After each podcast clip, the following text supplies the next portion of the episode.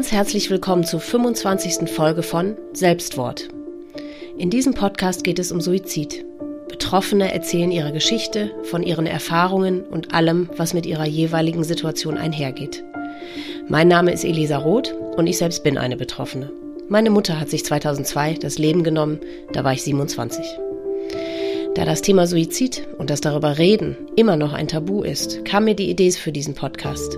Denn Betroffene wollen ja reden, sie wollen ihre Geschichten erzählen. Und das sollen sie, laut und deutlich und für alle hörbar. Wer auf dem Laufenden gehalten werden möchte, was diesen Podcast angeht, der findet ihn auf Instagram unter Selbstwort-Podcast und Facebook unter Selbstwort. Wenn du auch eine Betroffene oder ein Betroffener von Suizid bist und du deine Geschichte hier erzählen möchtest, dann melde dich gerne bei mir unter mail@selbstwort.com. Du hast die Möglichkeit, dein Erlebtes im Gespräch mit mir zu erzählen oder du kannst es aufschreiben, mir als Text zukommen lassen und ich lese es dann vor. Vor kurzem hat mich folgende E-Mail erreicht. Hallo Elisa, habe gestern bei der TV-Sendung Das von deinem mutigen und schönen Podcast gehört. Ich stehe gerade an einem Punkt in meinem Leben, in dem auf einmal das Thema Trauer um meinen Zwillingsbruder Jan, der sich 1999 das Leben nahm, wieder verstärkt hochkommt. Ich bin mir noch nicht ganz sicher, aber ich könnte mir vorstellen, auch einen Beitrag zu deinem Podcast zu leisten. Ist das nach der langen Zeit noch im Sinne deiner Podcast-Idee? Liebe Grüße, Marc. Bevor ihr nun unser Gespräch hört, möchte ich alle Zuhörer nochmal ganz eindringlich bitten, vorab Folge 0 zu hören. Darin gehe ich auf alle Gefahren, die dieser Podcast mit sich bringt, ein. Und nun hört ihr Marx und mein Gespräch.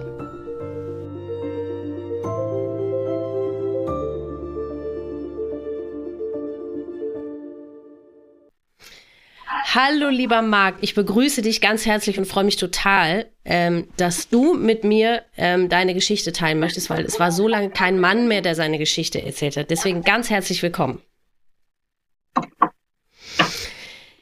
Wir haben in der Einleitung ja schon gehört, dass es um deinen Zwillingsbruder Jan geht. Magst du uns mal von Jan erzählen?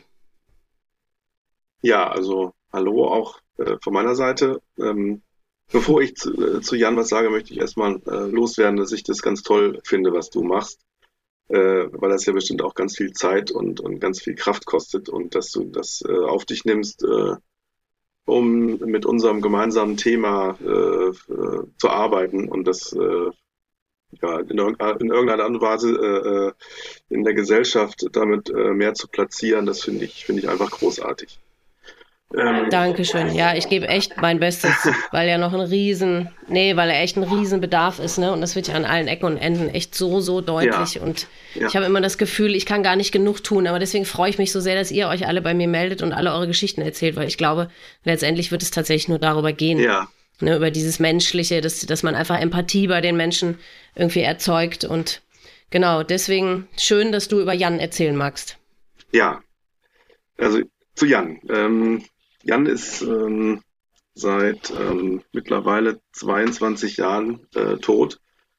Ähm, er hat sich selber das Leben genommen und ähm, er ist ähm, mein Zwillingsbruder. Und ähm, mhm.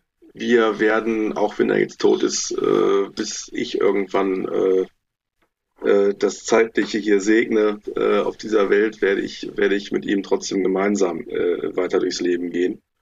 Ähm, nur er jetzt halt in einem, in einem anderen Zustand. Ähm, und äh, Jan ist mit mir äh, 1967 äh, in, in, in, Darmstadt geboren worden ähm, und ähm, äh, als, als äh, Kinder von ähm, einer, einem jungen Ehepaar, äh, was sich auf der Kunsthochschule damals kennengelernt hat.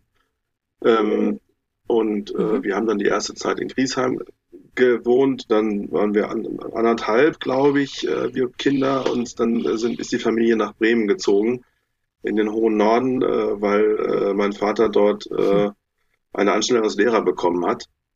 Ähm, Jan war von vornherein, obwohl wir Zwillinge sind, äh, er ist zehn Minuten später als ich geboren, ähm, war mein kleiner Bruder, äh, obwohl wir ja eigentlich gleich alt sind. Und ähm, das hat sich äh, durchgezogen äh, im Prinzip, äh, bis er sich das Leben irgendwann genommen hat. Ähm, Aber ist ja witzig, wie inwiefern hat sich das bemerkbar mm, gemacht? Ich war der Große, der alles konnte, und er war der Kleine, der nichts konnte. Mal ganz überspitzt ausgedrückt. Aber äh, mhm. Wart ihr ein Eich oder zwei Eich? Genau, wir, wir sehen uns Aha, äh, okay. relativ ähnlich mhm. ähm, wie Geschwister. Also vielleicht ein bisschen, bisschen mehr als Geschwister. Ähm, mhm. haben eigentlich so die, die relativ markante äh, Gesichtsform äh, unseres Vaters äh, geerbt und dadurch kommt schon eine relativ große Ähnlichkeit zustande. Nur mhm. er hatte auch äh, krauses Haar, ganz schwarze, äh, äh, lockige Haare und, und ich äh, fast glatte Haare und etwas heller. Das war schon ein großer Unterschied. Dadurch waren wir immer schon sehr gut voneinander mhm. zu unterscheiden. Und, und ähm, ja, ähm, das äh, mit diesem großen und kleinen Bruder, ähm, das äh, war für uns kleinen Butchis auch schon ziemlich schnell ähm, sozusagen in Mark und Pfennig äh, gemünzt, im wahrsten Sinne des Wortes. Äh, denn äh, ganz viele äh, Verwandte und ich weiß gar nicht, ob unsere Eltern auch, haben uns relativ schnell als Mark und Pfennig bezeichnet. Damals gab es ja noch die deutsche Mark und ich hatte den Namen, der so ähnlich klingt, nur mit C anstatt mhm. mit K und, und ich war halt die Mark, der Große und äh, Jan war halt von Anfang an äh, der Pfennig, der Kleine und äh, ja, das ist, das ist symptomatisch eigentlich für, für, unser, für unsere Rollen, die wir, die wir so spielen mussten von, von da an. Und das hat äh, weder ihm noch mir gut getan.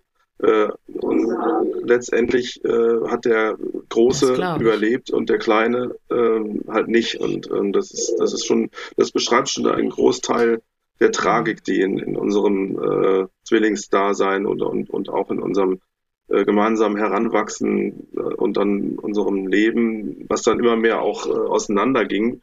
Wir waren dann irgendwann nicht mehr die Zwillinge, die alles immer gleich gemacht haben, sondern jeder ist seinen Weg gegangen. Und das kam auch äh, dann dadurch, mhm. dass er in der Schule halt nicht so gut mitgekommen ist wie, wie ich und ähm, dass er dann irgendwann eine Klasse zurückgegangen ist.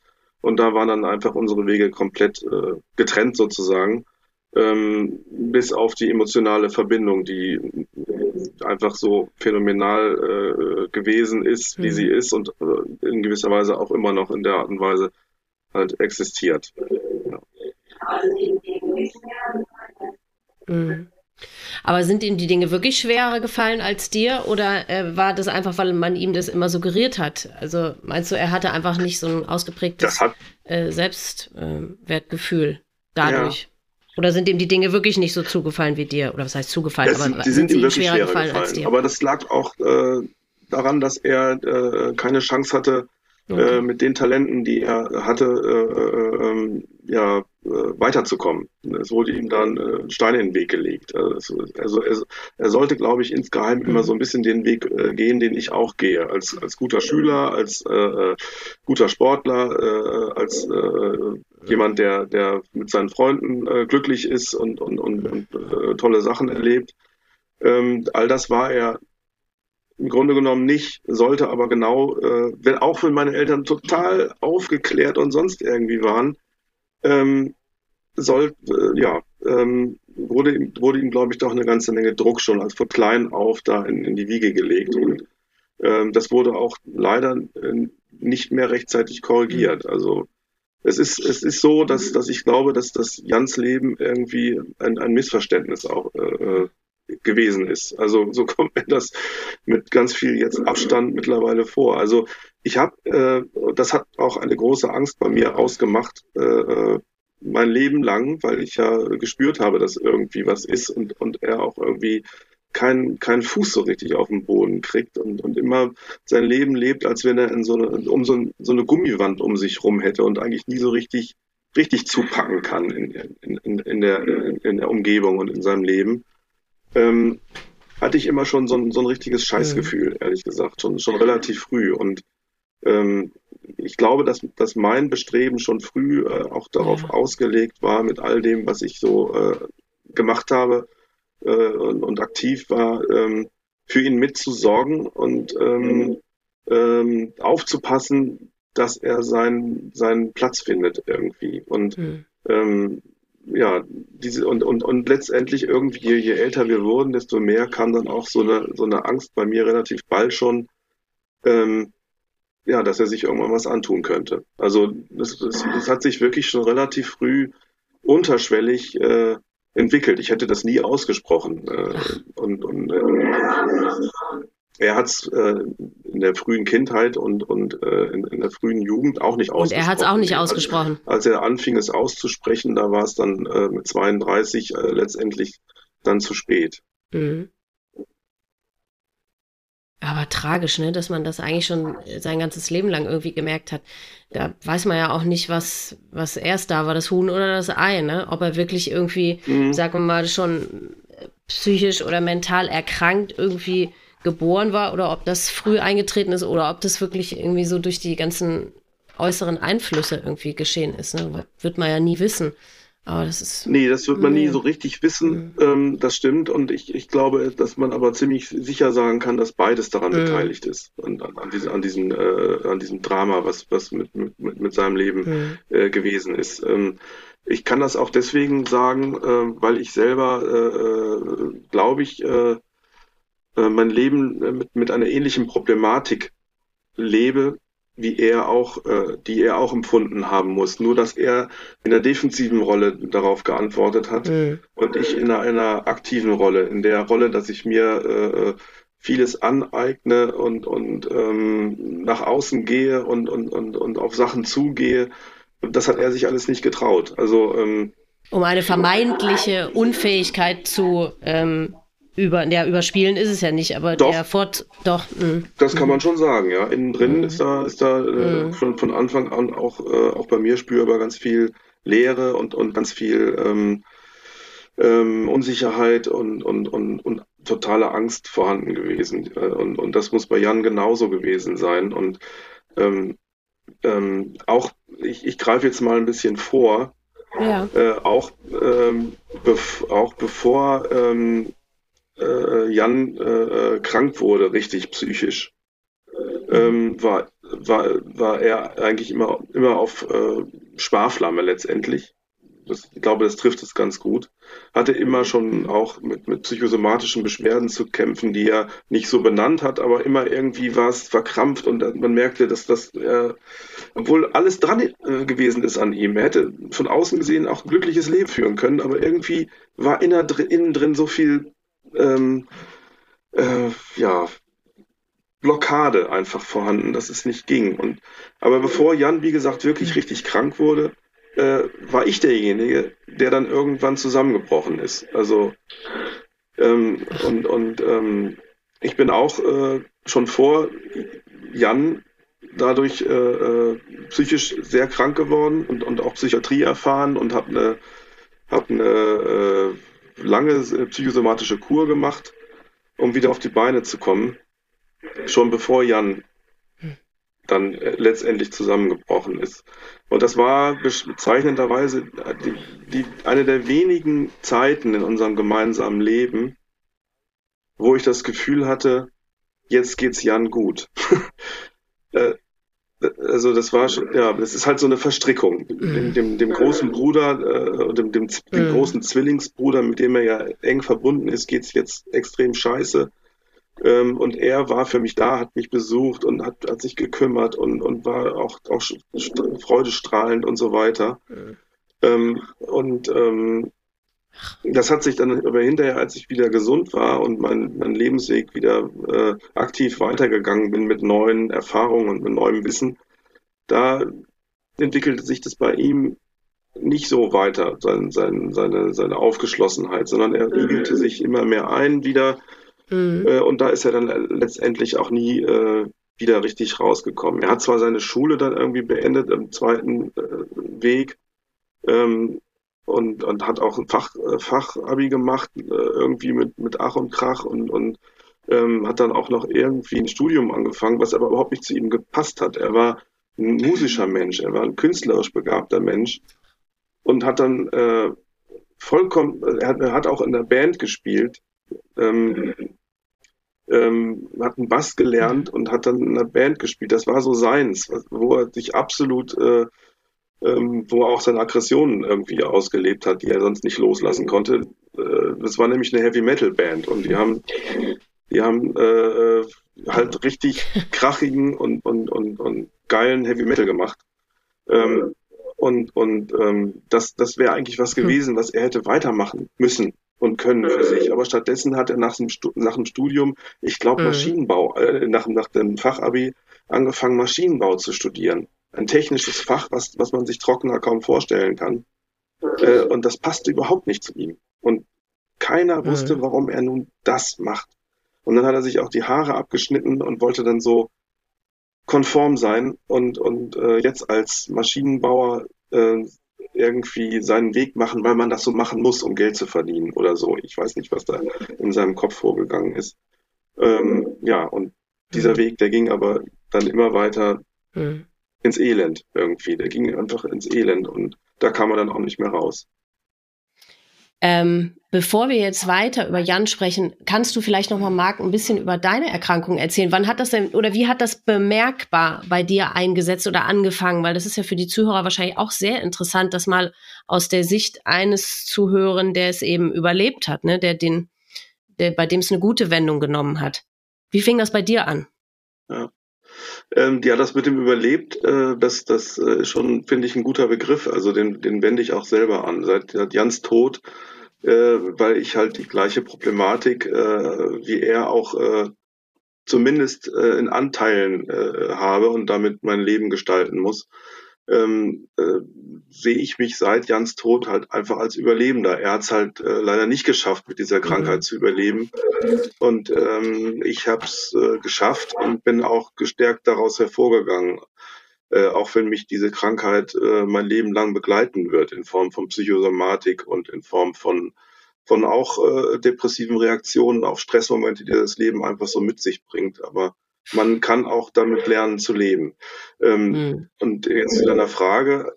Ähm, ich habe ähm, ja schon erwähnt, dass ich immer so der, der Aktive war, der auch ziemlich viel äh, so geschafft hat und auch äh, eigentlich so nach außen hin äh, sehr, sehr lebensfroher Typ und, und offener Typ. Und aber ich hatte immer schon ähm, ähm, mit, mit äh, gerade äh, beim Fußball habe ich das gemerkt. Ich habe Leistungsfußball gespielt, äh, so Magenkrämpfe bekommen. Mhm. Ähm, häufig äh, dann auch vor den Spielen oder vor dem Training und manchmal auch äh, während der Belastung ähm, der, der körperlichen und, und äh, da habe ich gemerkt, irgendwas, irgendwas ist da in mir, stimmt irgendwie auch nicht. Und als Kind äh, habe ich ähm, riesengroße Verlassens- oder Verlustängste gehabt. Hm. Äh, da habe ich das eigentlich auch schon früh dran gemerkt, dass ich, ähm, wenn meine Eltern äh, mal abends äh, zusammen weg waren, ähm, ähm, was, was äh, auch häufig vorkam. ähm, und und ähm, oder auch später mit, mit, mit neuen Partnern, äh, äh, wenn die weg waren, dann, habe ich äh, Rotz und Wasser geheult, äh, während Jan schlief. Ich war ja derjenige, der auf ihn aufgepasst hat äh, saß ich am Fenster und äh, ja, das ist so, es ist irgendwie dieses dieses Bild, was man sich vorstellen kann.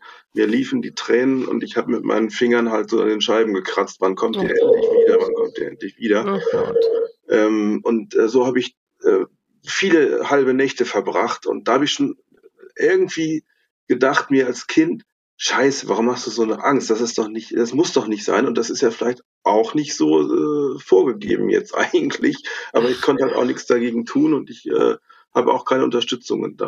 Ich weiß auch gar nicht, wie viele Leuten ich das überhaupt erzählt habe. Ja. Ähm, und als ich dann 25 war, ähm, das war im Studium, ähm, ich habe erst in Hannover Architektur studiert, ähm, angefangen 88, dann habe ich Vordiplom gemacht ähm, und ähm, habe mich dann in Hannover aber nicht mehr wohlgefühlt, äh, dachte, das Studium wäre nichts für mich, die Stadt ist nichts für mich und bin dann wieder äh, nach Bremen zurück, in, in, in sozusagen in Mamas äh, und Freundes Schoß, mhm. was mir aber auch hinterher erst klar geworden ist. Ich dachte wirklich, liegt am Studium und äh, dann war ein halbes Jahr rum, da habe ich dann mit einem Lehramtsstudium angefangen, Sport und Geschichte, ähm, bezeichnenderweise auch ein Lehramtsstudium, meine, meine Eltern sind auch beide Lehrer Mhm. Ähm, und, und dann äh, habe ich während der Erarbeitung einer Hausarbeit ähm, zu Hause am Schreibtisch von jetzt auf gleich ähm, gemerkt, dass irgendwas Klick gemacht hat in meinem Hirn. Es, es ging jedenfalls auf plötzlich gar nichts mehr. Und ähm, das war radikal, dieser, dieser Zusammenbruch. Und der hing zusammen mit, mit äh, oder ausgelöst war der durch ähm, äh, Leistungsängste, durch, durch Versagensängste. Weil ich mhm. nicht vorstellen konnte, oder das war einfach für mich äh, ein Horror, äh, mir zu, vorzustellen, dass ich dieses Referat dann auch noch vor dem Seminar vortragen solle. Und ähm, ja, ich habe mich so unter einen Zwang gesetzt, ähm, habe auch äh, in der Zeit alleine gewohnt in einer eigenen, in meiner ersten ganz alleine Wohnung. Hm. Vorher habe ich in Wohngemeinschaften immer gewohnt und war dann halt auch wirklich auf mich zurückgeworfen. Meine Freundin, hm. meine Freundin hat in Lüneburg äh, äh, studiert und äh, war halt weit weg. Ja, was von Hannover aus auch schon so war, aber äh, da war ja immer mein Studienumfeld und, und meine, meine Freunde, die ich da so hatte. Hm. Und das war dann in Bremen ähm, irgendwie ein bisschen anders, äh, so ganz alleine in der Wohnung. Und das hat mich furchtbar, glaube ich, alles zusammen belastet. Und dann bin ich zusammengebrochen. Dann ging halt wirklich von jetzt auf gleich gar nichts mehr. Hm. Und das hat dann auch gar nicht lange gedauert, ähm, dass ich merkte, ich kann nichts mehr. Ich kann mich nicht mehr konzentrieren. Ich kann nicht mehr schlafen. Ich hm. kann äh, keinen klaren Gedanken mehr fassen. Ich habe einfach nur noch Angst. Ähm, und ich, ich hatte äh, plötz plötzlich die Idee, ich, jetzt habe ich mein Lebensrecht verwirkt. Ähm, und ähm, war dann suizidal. Nach ungefähr nach zwei, drei Tagen war ich dann suizidal und habe mich dann äh, durch die Gegend geschleppt und äh, dann ging es los, dass ich, äh, dass es darum ging mit Psychiatern und so, wo komme ich möglichst schnell in ein Krankenhaus, äh, dass ich erstmal um mich selber zu schützen und aber dass du so weit aufgeklärt warst, wahrzunehmen, dass irgendwas nicht mit dir stimmt, weil ich meine, äh, woher wusstest du das? Also dessen ist man sich ja so automatisch eigentlich gar nicht bewusst. Klar, man merkt irgendwie, man fühlt sich oder man kann gar nichts mehr, man möchte eigentlich tatsächlich gar nicht mehr leben, aber dass du so geschaltet hast und so aktiv dann geworden bist und dir wirklich sofort Hilfe geholt hast, das finde ich doch sehr erstaunlich. Ja, das, das äh, glaube ich, lag einerseits äh, daran, dass ich das ja gewohnt war, irgendwie aktiv zu sein. Mhm. Das ist so ein, so ein lebensrettender Reflex, glaube ich, für mich. Mhm. Ähm, auf der einen Seite und auf der anderen Seite hat es sich aber auch so extrem fürchterlich angefühlt. Also es, es war mega, mega, mega fies. Also ähm, mhm. Es, es, es, ich hatte auch wahnsinnige Schmerzen im Herzen, ein brennendes Herz und, äh, und, und, und alles hat wehgetan. Alles. Und es ging halt nichts mehr. Ich, ich habe nur noch geschwitzt, geheult ähm, und habe nur noch gedacht, ähm, das, das geht nie wieder weg und äh, das war's jetzt. Ja. Und, und hast du dich äh, irgendjemandem mitgeteilt oder hast du das alles mit dir selbst irgendwie ausgemacht? Nee, ich habe mich, glaube ich, dann meinen Eltern mitgeteilt. Und ähm, mhm. ich habe mich auch meiner Freundin mitgeteilt, ähm, die war ja aber weit weg. Mhm. Ähm, und und ähm, die ist dann auch gekommen irgendwann, aber ähm, so schnell es halt ging, aber äh, ähm, da war es schon, da war ich schon in einem Zustand, in, in dem ich, also der war schon never, never come back sozusagen. Also ja. ähm, und da habe ich das erste Mal mit dem Thema Depression äh, richtig zu tun gehabt. Ähm, mhm.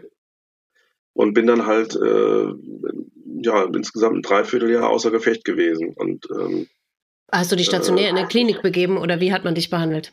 Ja, genau. Ich bin dann, dann so scheinst du ja auch schnell, äh, ja, dann scheinst du ja auch schnell Platz bekommen zu haben. Das ist ja auch gar nicht so äh, Usus, ne? Das stimmt, aber ich war in der Akutstation. Da, da mhm. kriegt man immer einen Platz. Ach so. also, okay. Ja, sonst ähm, hättest du es wahrscheinlich wirklich nicht überlebt, ne? Oder? Das kann gut sein, ja. Mhm. Das kann gut okay. sein. Also es hat schon noch ein paar Tage gedauert und die paar Tage äh, bin ich dann stundenlang, äh, tagelang äh, mit, mit irgendeiner Begleitung meiner Mutter oder wem auch immer durch, durch Bremen gelatscht, um einfach mhm. die Zeit rumzukriegen. Ähm, und und habe mich eigentlich, war nur noch mit Selbstmordgedanken beschäftigt. Äh, und ähm, naja, ähm, ja, das hat dann ein Dreivierteljahr gedauert. Erst war ich in der Akutstation, dann war ich in der äh, Therapiestation, dann war ich in der anderen Therapiestation, dann war ich nochmal wieder äh, irgendwie eine Zeit draußen mit einer äh, ambulanten Therapie äh, und dann ging es mir aber nach wie vor so schlecht, dass ich dann nochmal wieder in eine Borderline-Station reingekommen bin, äh, weil damals auch nicht mehr wussten, wo sie, wo sie mit mir hin sollten. Mhm. Und da habe ich dann äh, auch mit medikamentöser Hilfe das erste Mal eine Therapie gemacht, die mir äh, wieder äh, Boden unter die Füße gegeben hat und die mir gegeben hat, dass ich wieder anfange an mich zu glauben und ähm, dann spielte, glaube ich, auch die Zeit eine Rolle, weil es ist ja so, dass die Depression, depressiven Episoden immer irgendwann auch wieder ein Ende haben. Man muss es nur durchhalten. Also, oh Gott, ja. Äh, irgendwann, irgendwann ist es, ist es dann ja, äh, gibt es dann ja auch so eine chemische Reaktion, die dann wieder rückläufig ist. Das mhm. wird durch Medikamente unterstützt, aber das äh, habe ich gelernt, kommt sowieso irgendwann, dass, dass der Körper sich wieder äh, auch da regenerieren kann in, in, dem, in dem Stoffwe in der, im Stoffwechsel im Kopf. Ja, aber das ist ja auch ganz wichtig und, und sehr interessant und informativ zu wissen, ne? Ja. Das ist ja eine war sehr, sehr wichtige Information. Aber, ähm, aber ich würde trotzdem, ich, ja. in dem Zusammenhang, ich würde, wenn man in so einem Zustand ist, würde ich es nicht ohne Medikamente ausprobieren. Das, nein. Wie, äh, wie, du ja selber sagst, das schafft man ja auch wahrscheinlich nicht. Also bis zu dem Punkt ist einfach lang, so lang wie möglich auszuhalten, kommt man ja wahrscheinlich gar nicht, weil man vorher einfach äh, ja, äh, schon ja, einfach dem Leben ein Ende setzt, offensichtlich, ne, weil man es gar nicht aushalten kann. Irgendwann wird man mhm. eine dieser Fantasien, die einen, von, die einen die ganze Nacht und von morgens bis abends begleiten, wird man dann ausprobieren, ja. Ja, aber das ist ja wirklich, also, ähm, dass dieses Gespräch jetzt gerade diese, diesen Aspekt auch noch dazu bekommt, da habe ich gar nicht mit gerechnet. Ich habe doch vor, äh, vor einer Weile, da, ja, sorry, ähm, ich habe doch vor einer Weile dazu aufgerufen, weil noch ein Gespräch bevorsteht mit auch einer Überlebenden, die auch schwerst äh, depressiv und schwerst äh, suizidal war. Ja. Und deswegen hatte ich ja die Zuhörer dazu aufgerufen, also die, die Betroffenen in erster Linie natürlich mhm. äh, von Suizid, äh, eure Fragen, die ihr habt, ja. äh, an einen Überlebenden einzusenden. Und mhm. die Frage, die eigentlich wirklich fast zu 100 Prozent überwogen hat, war, Mhm. Ist es wirklich so, dass man in so einer suizidalen Phase wirklich nicht mehr an seine Familie oder an die denkt, die man zurücklässt? Vielleicht kannst du das auch irgendwie für dich beantworten, wie das bei dir da war in, dieser, in diesen Phasen. Ähm, es gab Tage, da war ich in einem Zustand, wo ich abgeschlossen habe, wo ich nicht mehr dran gedacht habe, ja.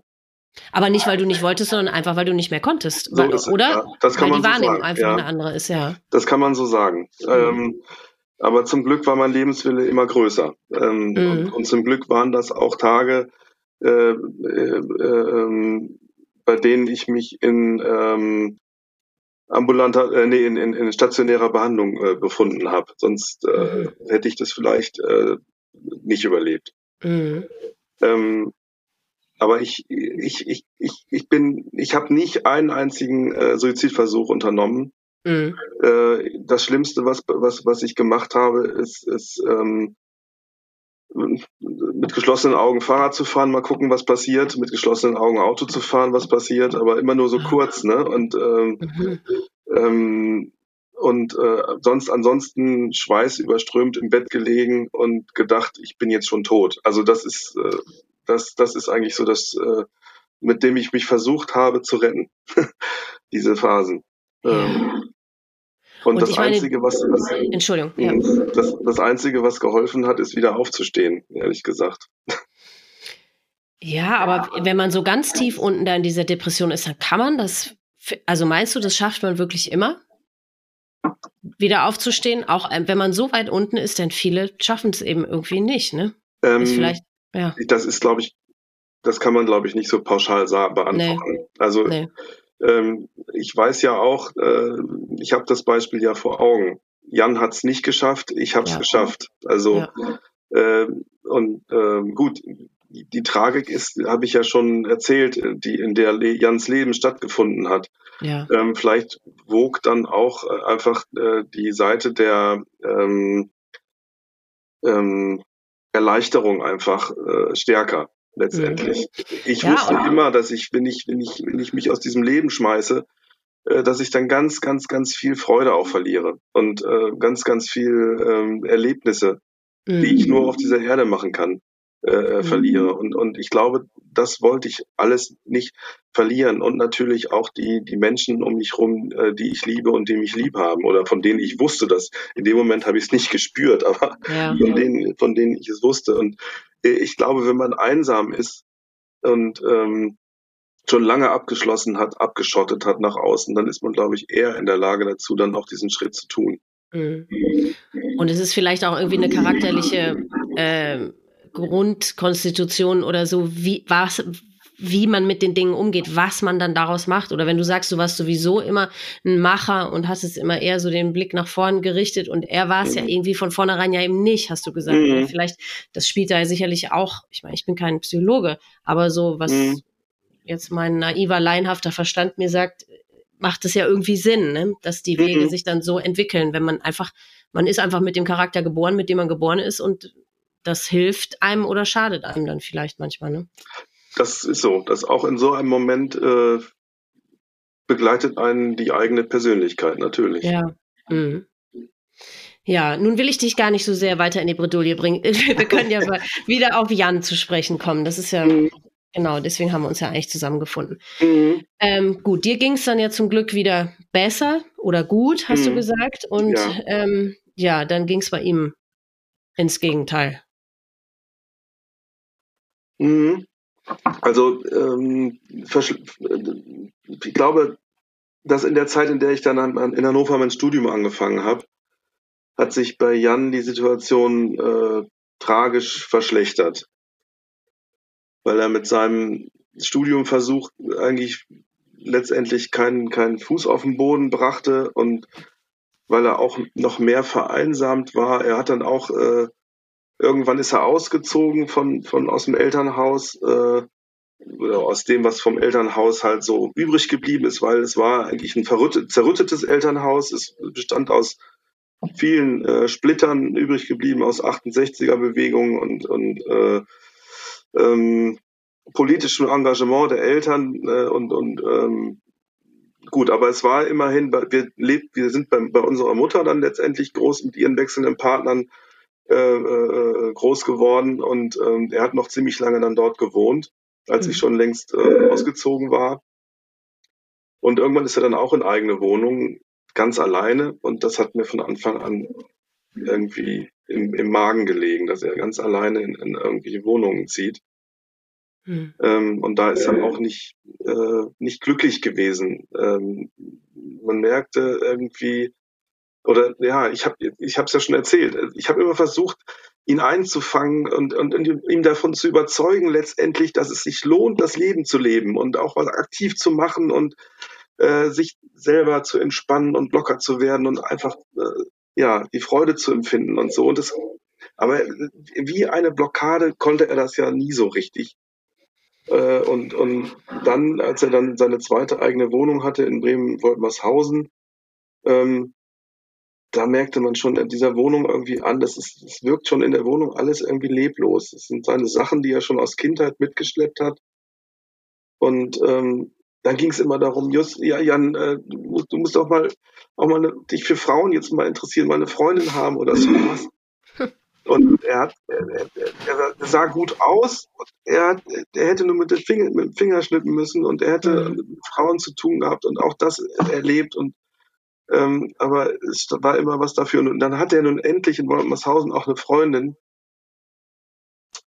Und ähm, das habe ich aber nur aus der Ferne äh, mitgekriegt. Das war dann auch keine Freude, sondern einfach nur hochproblematisch. Also das war auch nicht. Ich dachte immer, damit, damit wäre er gerettet, aber das ist Quatsch.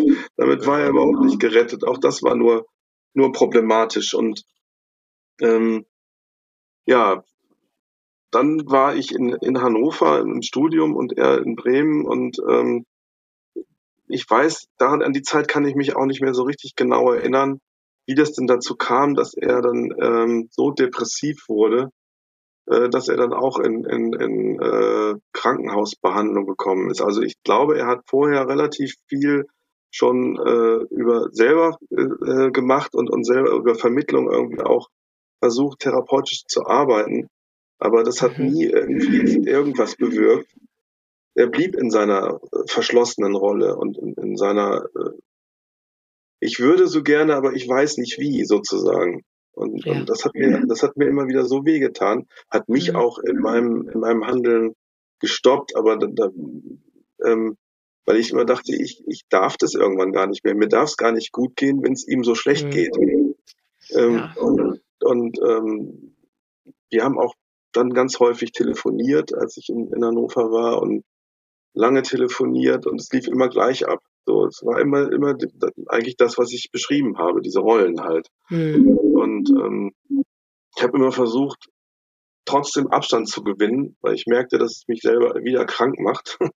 Ja, äh, klar. und und äh, habe dann auch in der Zeit nicht den engsten Kontakt zu ihm gehabt. Und auf einmal hieß es äh, dann, ich weiß aber nicht mehr, wie die zeitlichen Abfolgen genau waren, ähm, Jan ist in, in der Klinik und Jan geht's ganz schlecht und ähm, ja, und aus dieser Klinik, als er dann irgendwann mit äh, 31 äh, da reingekommen ist in diese Klinik, ähm, in, das, in das große psychiatrische Krankenhaus in Bremen, da ist er dann auch nicht mehr nicht mehr äh, rausgekommen sozusagen. Und äh, ja, hm.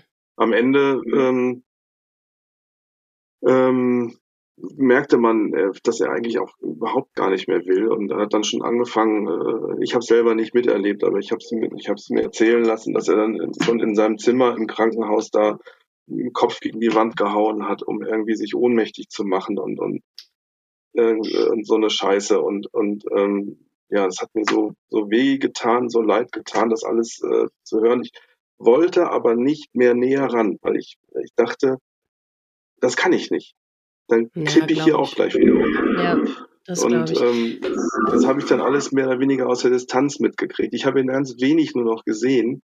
Hm. Ähm, als er mal zu Besuch bei meiner Mutter war und ich auch äh, mit meiner Familie, ähm, da saß er dann äh, so ganz starr und, und war, war, war verschwitzt und, und, und guckte schon so hohl irgendwie ähm, nur noch in, äh, in sich rein. Und mhm. das war schon, und zitterte so. Und das war natürlich, das sind natürlich auch Nebenwirkungen von, von, den, von diesen äh, Medikamenten, die ich äh, aus meiner eigenen äh, Erfahrung auch äh, am eigenen Leib gespürt habe und weiß, was das mit einem machen kann.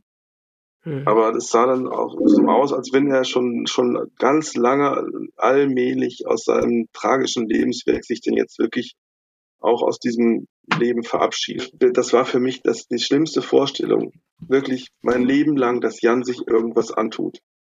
Und ich mhm. alleine dastehe, als, als, die, als die andere Zwillingshälfte. Und als ob ich schon geahnt hätte, was mit mir dann passiert, wenn er das gemacht hat, mhm. äh, wusste ich, das darf einfach nicht passieren. Und ähm, eines äh, Tages äh, ja, hat er sich dann aber das Leben genommen, nachdem er wirklich er nur noch versucht hat, irgendwie destruktiv mit sich irgendwie, dass er es nicht mehr spüren muss, einfach, dass er dieses Leid nicht mehr spüren muss. Ja. Und das war ähm, in der Klinik noch, noch vor Ort. Das war noch, das war noch in der Klinik, genau. Mhm. Das heißt, die waren offensichtlich auch, ähm, ja, haben auch nicht mehr geschafft, an ihn ranzukommen, ob nur mit Medikamenten oder mit Therapie. Waren die, genau. habt ihr das nachher erfahren, waren die selber erschrocken oder erstaunt, dass er wirklich den Schritt gegangen ist oder habt ihr mit denen gar nicht kommunizieren können darüber? Ähm, ich habe es nicht getan. Mhm. Ich weiß gar nicht, ob meine Eltern dann noch ein Gespräch geführt haben. Ähm, ich konnte es in, in, meiner Verfassung einfach nicht. Mhm. Ich hätte es sonst vielleicht gerne, aber ich, mhm. ich, ich, konnte es einfach nicht. Und da, dazu komme ich gleich vielleicht noch. Mhm. Ähm, ja, es, es war dann, es war dann halt, äh, ich komme jetzt mal darauf zu sprechen. Also, ja, gerne, ja. Ähm, es war die, äh, der Tag äh, der Taufe von, von unserem Sohn.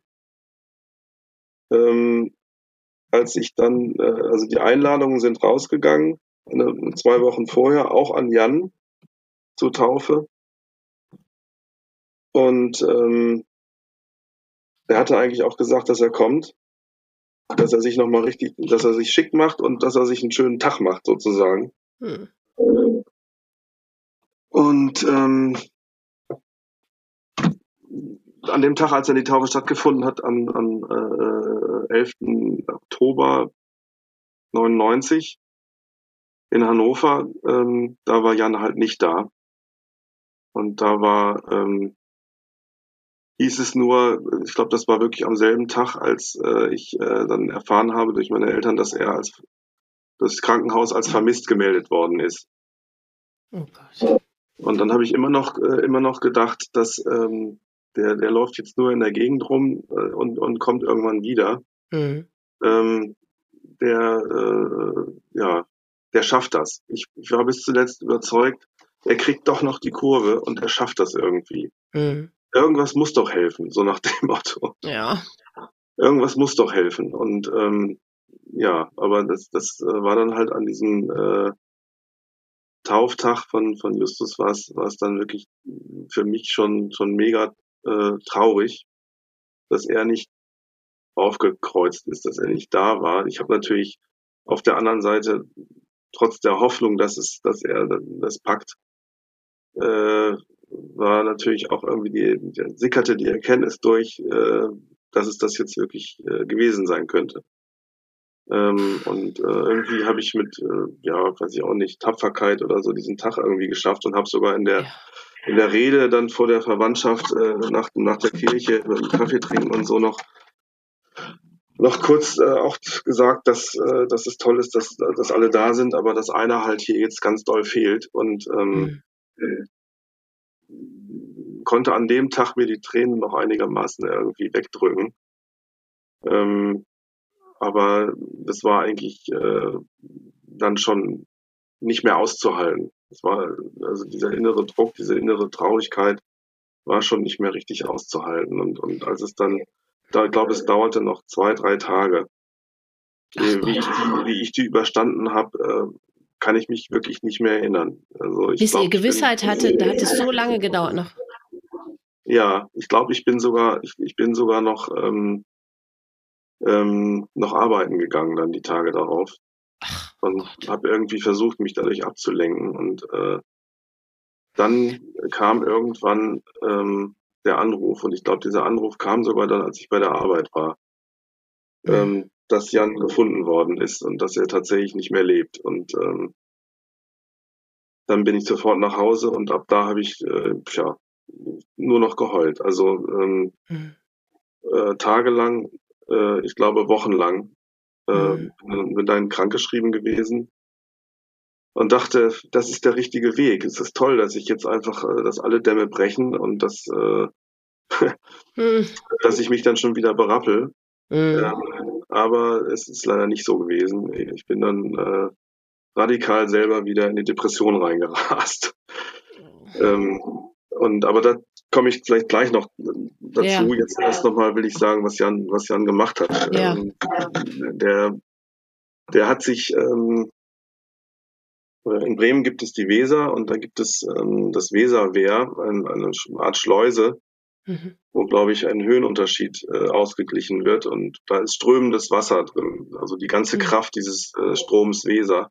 Jan hat sich Jan hat sich ähm, von diesem Weserwehr oben vom aus über das Geländer ähm, in, in diese Fluten gestürzt und äh, er hat wohl aus von von Mitpatienten das stellte sich zumindest hinterher heraus, hat er gehört, dass das ein relativ sicherer Weg sei, äh, halt sich das Leben zu nehmen, weil man durch diese starke Unterströmung nicht mehr wieder auftaucht und dann äh, entweder man haut sich den Kopf auf oder man ähm, oder man ertrinkt halt.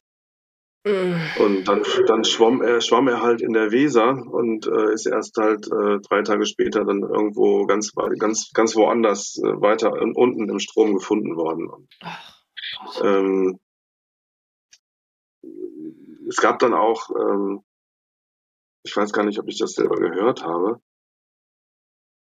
äh, halt äh, diese, diese üblichen ähm, Vermisstenmeldungen im Radio. Mhm. Dass, dass, ein, dass ein, ein Mann aus, aus der Klinik äh, vermisst wird und das äh, bitte Hinweise und so weiter. Das gab es mhm. durch, durchs Radio dann äh, mehrfach, aber das hat ja auch alles nichts mehr gebracht und ja, er hat, äh, das hat er halt gründlich gemacht und ähm, ja, dann war es passiert. Mhm. Ja, und wahrscheinlich ja auch direkt an dem Tag noch, oder nicht? Also der ist ja nicht drei Tage rumgelaufen wahrscheinlich und hat es dann erst gemacht, sondern direkt, als er sich da aus der das Klinik ist, verabschiedet hat. Oder weiß das, man das gar nicht? Das ist, das ist mir nicht richtig klar geworden. Weiß ich nicht ganz genau.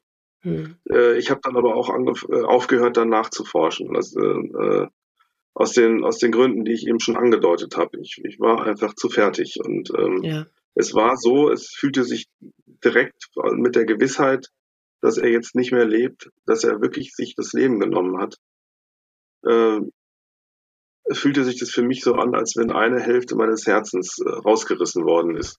Ja. Also das ist auch nicht übertrieben. Das war, das war äh, dieses, dieses ja, Gefühl und dieses Gefühl hat mich, hat mich halt extrem lange begleitet.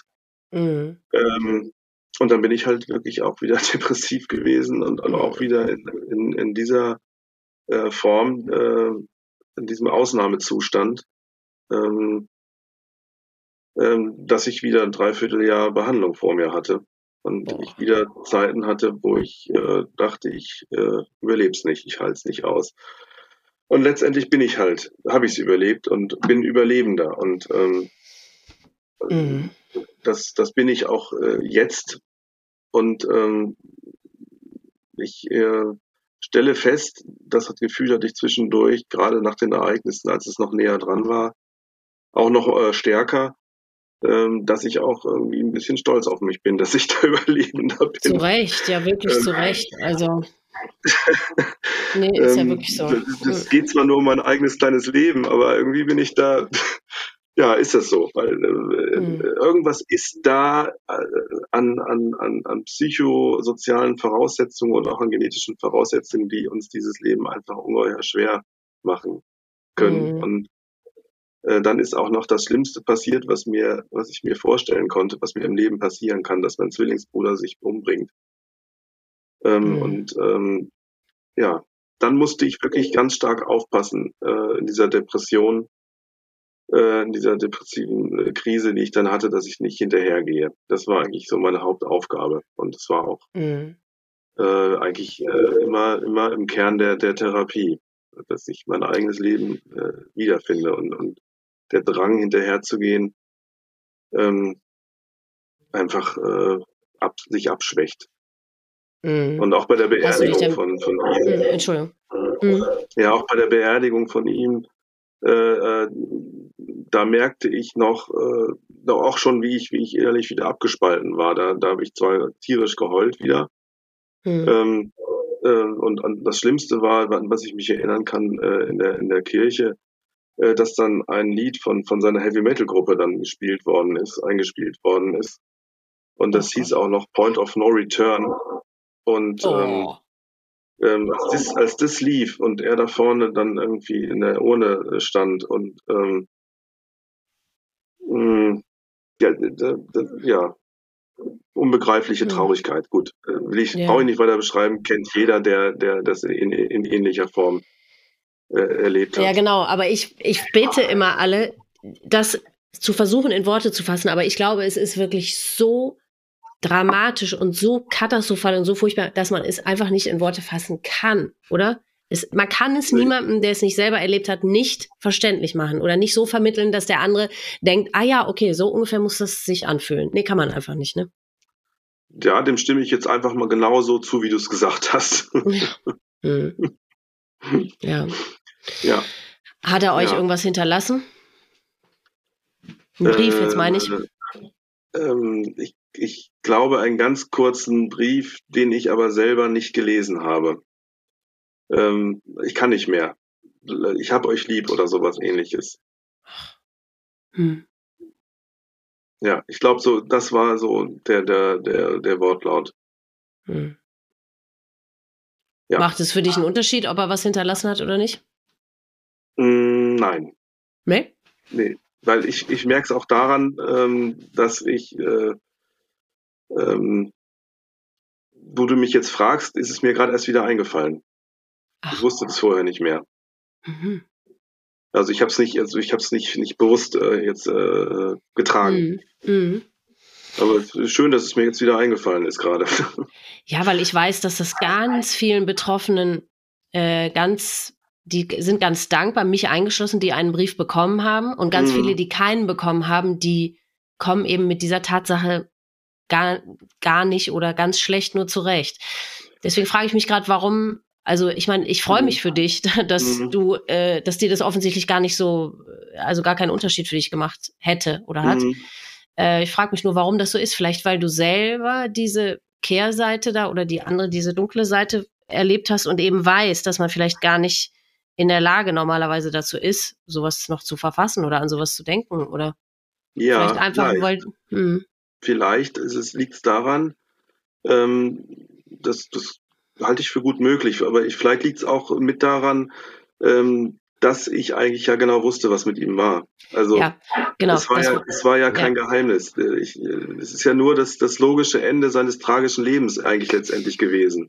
Ja, da hast du einerseits recht, aber andererseits eben viele, die diese depressive ähm, Seite eben nicht von sich selbst kennen, die, Mhm. die, die, die reiben sich trotzdem an der Tatsache auf, okay, wir verstehen zwar alles, was mit dieser Person, Person los war, weil sie war krank und äh, er oder sie konnte nicht anders, aber sie hätte doch verdammt nochmal an mich denken können und es entweder gar nicht erst tun Mhm. äh, sollen oder aber mir etwas hinterlassen müssen. So Mhm. denken das ja viele. Und vielleicht aber eben aufgrund der Tatsache, dass du das eben wirklich selber so schwer, diese schwere Depression mitgemacht hast, weißt du einfach, wie es sich anfühlt. Und deswegen wusstest du genau, wie es sich für ihn angefühlt hat. Und deswegen kannst du es vielleicht wirklich verstehen. Was wir, Ja. äh, die ja eine ges halbwegs gesunde Seele haben und die nie an Depression, Depressionen erkrankt waren, Mhm. wir können uns da nicht reinversetzen, wie es sich anfühlt, wenn man so schwer depressiv ist. Das können wir einfach nicht. Ja. Wie, Ja. Wie, wie, wie schön für euch. Ja, ich, ja, Gott, ja eben, Gott sei Dank für Ja. uns, genau. Ja. Aber, vielleicht, äh, du, macht das, es das ist, das aus, kann, ja. Ja. das kann gut sein. Ich habe mir äh, darüber äh, noch nie Gedanken gemacht. Und aber das, was du, was du eben äh, dazu jetzt dir gedacht hast, das, das klingt stimmig für mich. Also das kann schon sein.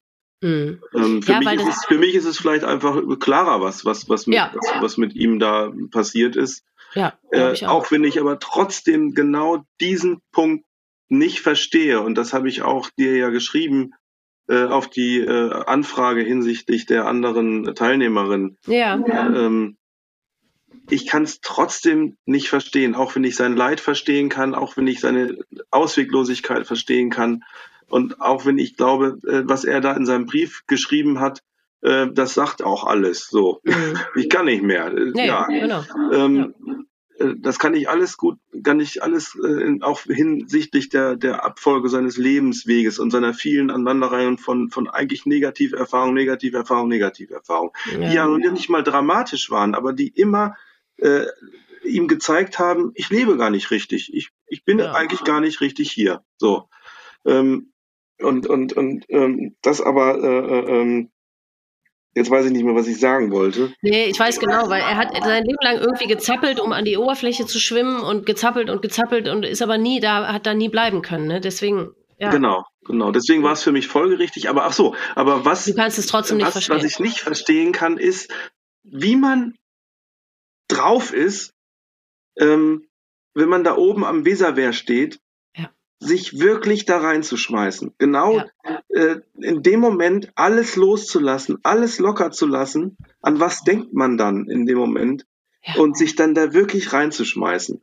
Ähm, das, ähm, äh, das ist eine Sache, die, die kann ich wirklich nicht verstehen. Und deswegen Nee. habe ich auch bis zum letzten Moment daran geglaubt, dass er das nicht machen wird, nie machen Mhm. wird, auch wenn der Drang noch so groß ist, sondern dass er irgendwann die Kurve kriegt. Und ähm, ja. Ja, vor allem eine Methode zu wählen. Also, ich meine, ich kann da überhaupt nichts drüber sagen, weil ich hab, bin zum Glück ja nie an Depressionen erkrankt und so. Ähm, deswegen macht es ja sowieso keinen Sinn, sich zu versuchen, da rein zu versetzen. Aber eine Methode Mhm. zu wählen, wo ich weiß, dass ich wahrscheinlich ertrinken werde. Also ich sterbe Mhm. durch Ertrinken. Und also Mhm. Ertrinken ist nun in- für mein Verständnis mit das Schlimmste, was ich mir vorstellen kann. Also da äh, weißt du, wenn irgendeiner irgendwo von der Brücke springt oder sich erschießt oder wo das Mhm. so, wo der Tod unmittelbar eintritt. Ja, Mhm. okay, gut. Ähm, ja, können, kann ich auch nicht verstehen, aber ja, das kann Mhm. ich irgendwie so akzeptieren oder so hinnehmen.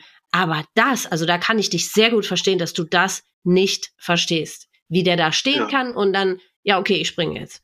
Und, und eben nicht durch einen Aufprall ums Leben kommt, sondern wirklich durch Ertrinken. Also, Ja. Aber da kann Also- man ja nur sehen, wie Mhm. groß das Ausmaß der Krankheit gewesen sein muss, dass der das hinnimmt.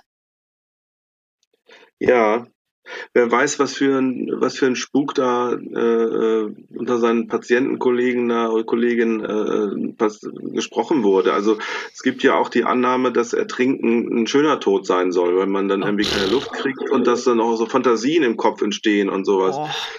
Also ja. ich, keine Ahnung. Ja. Äh, vielleicht, aber die Leute, also das, das ist auch, auch, ziemlich klar wohl irgendwie geworden. Die Leute haben sich darüber ausgetauscht, wie sie es am besten hinkriegen. Weil, weil alle so schwer depressiv da wohl. Ja, eben, und das bleibt Station ja wahrscheinlich auch nicht aus in so einer Klinik. Also das ist natürlich eine Katastrophe, dass die irgendwie die Möglichkeit mhm. dazu haben. Gut, das ist das, was heutzutage im Internet stattfindet. Ich meine, wie viele Foren gibt es da oder wo mhm. die sich alle darüber austauschen können. Deswegen, mir wurde am Anfang jetzt im Zuge des Podcasts Veröffentlichung auch äh, zum Vorwurf gemacht, ja, du bedenkst ja den Werteeffekt gar nicht. Doch, den bedenke ich sehr wohl. Aber, mhm. ey, wo, also Depressive, wo sie gehen und stehen, ehrlich gesagt, leider, leider kommen überall an ihre Informationen, die sie brauchen oder die sie haben wollen. Ja. Also deswegen ist es wirklich schlimm. Und wie, wie du sagst, auch äh, in so einer Klinik auch noch, wo sie ja eigentlich sind, um das zu bekämpfen und um da gesund wieder rauszukommen, da mhm. tauschen sie sich auch noch alle fröhlich aus und oh Gott, ist wirklich an ja, Tragik also, gar nicht zu überbieten, ne? Ja. Nee, genau. Und ich in meiner in meiner Rede, die ich dann in, in der Kirche gehalten habe, das war mir dann doch auf jeden Fall ein Bedürfnis, dass ich für Jan dann noch mal eine Rede halte. Hm. Ähm, da äh,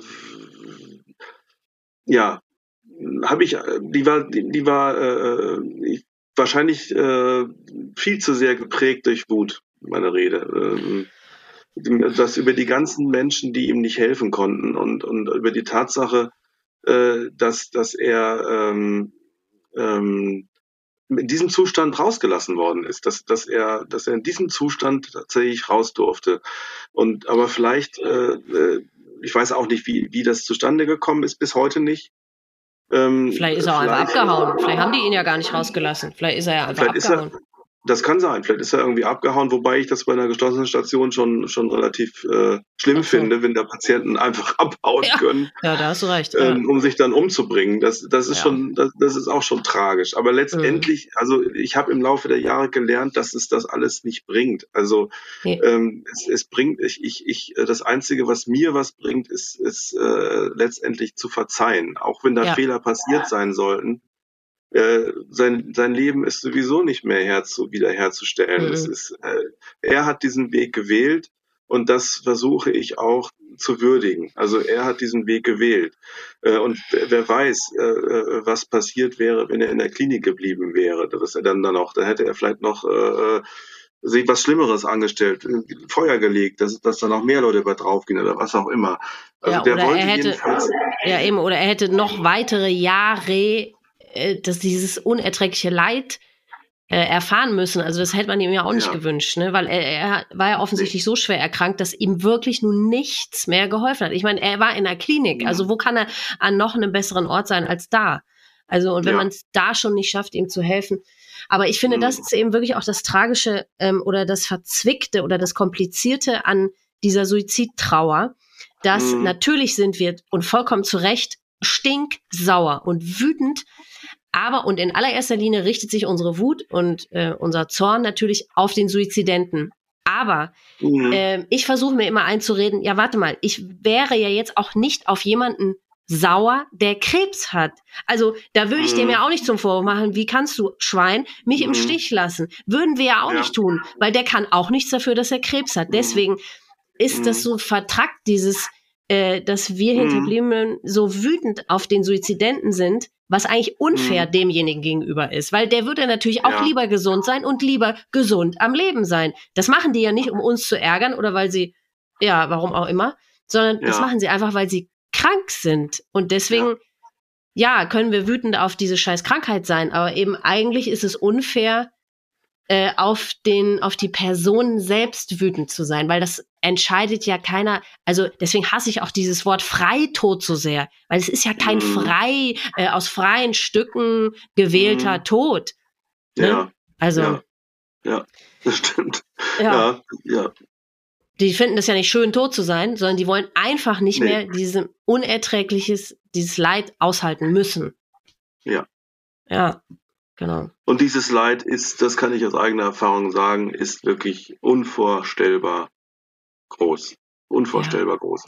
Ähm, und das kann man auch äh, Leuten, die glücklicherweise noch nie an einer wirklichen schweren Depression erkrankt sind, ähm, kann man das auch nicht äh, wirklich äh, vermitteln. Das geht einfach nicht. Das, das kann man nicht äh, in Worte fassen. Äh, nee, das, das, das, das kann man definitiv äh, nicht in Worte fassen. Nee, das glaube ich. Genau.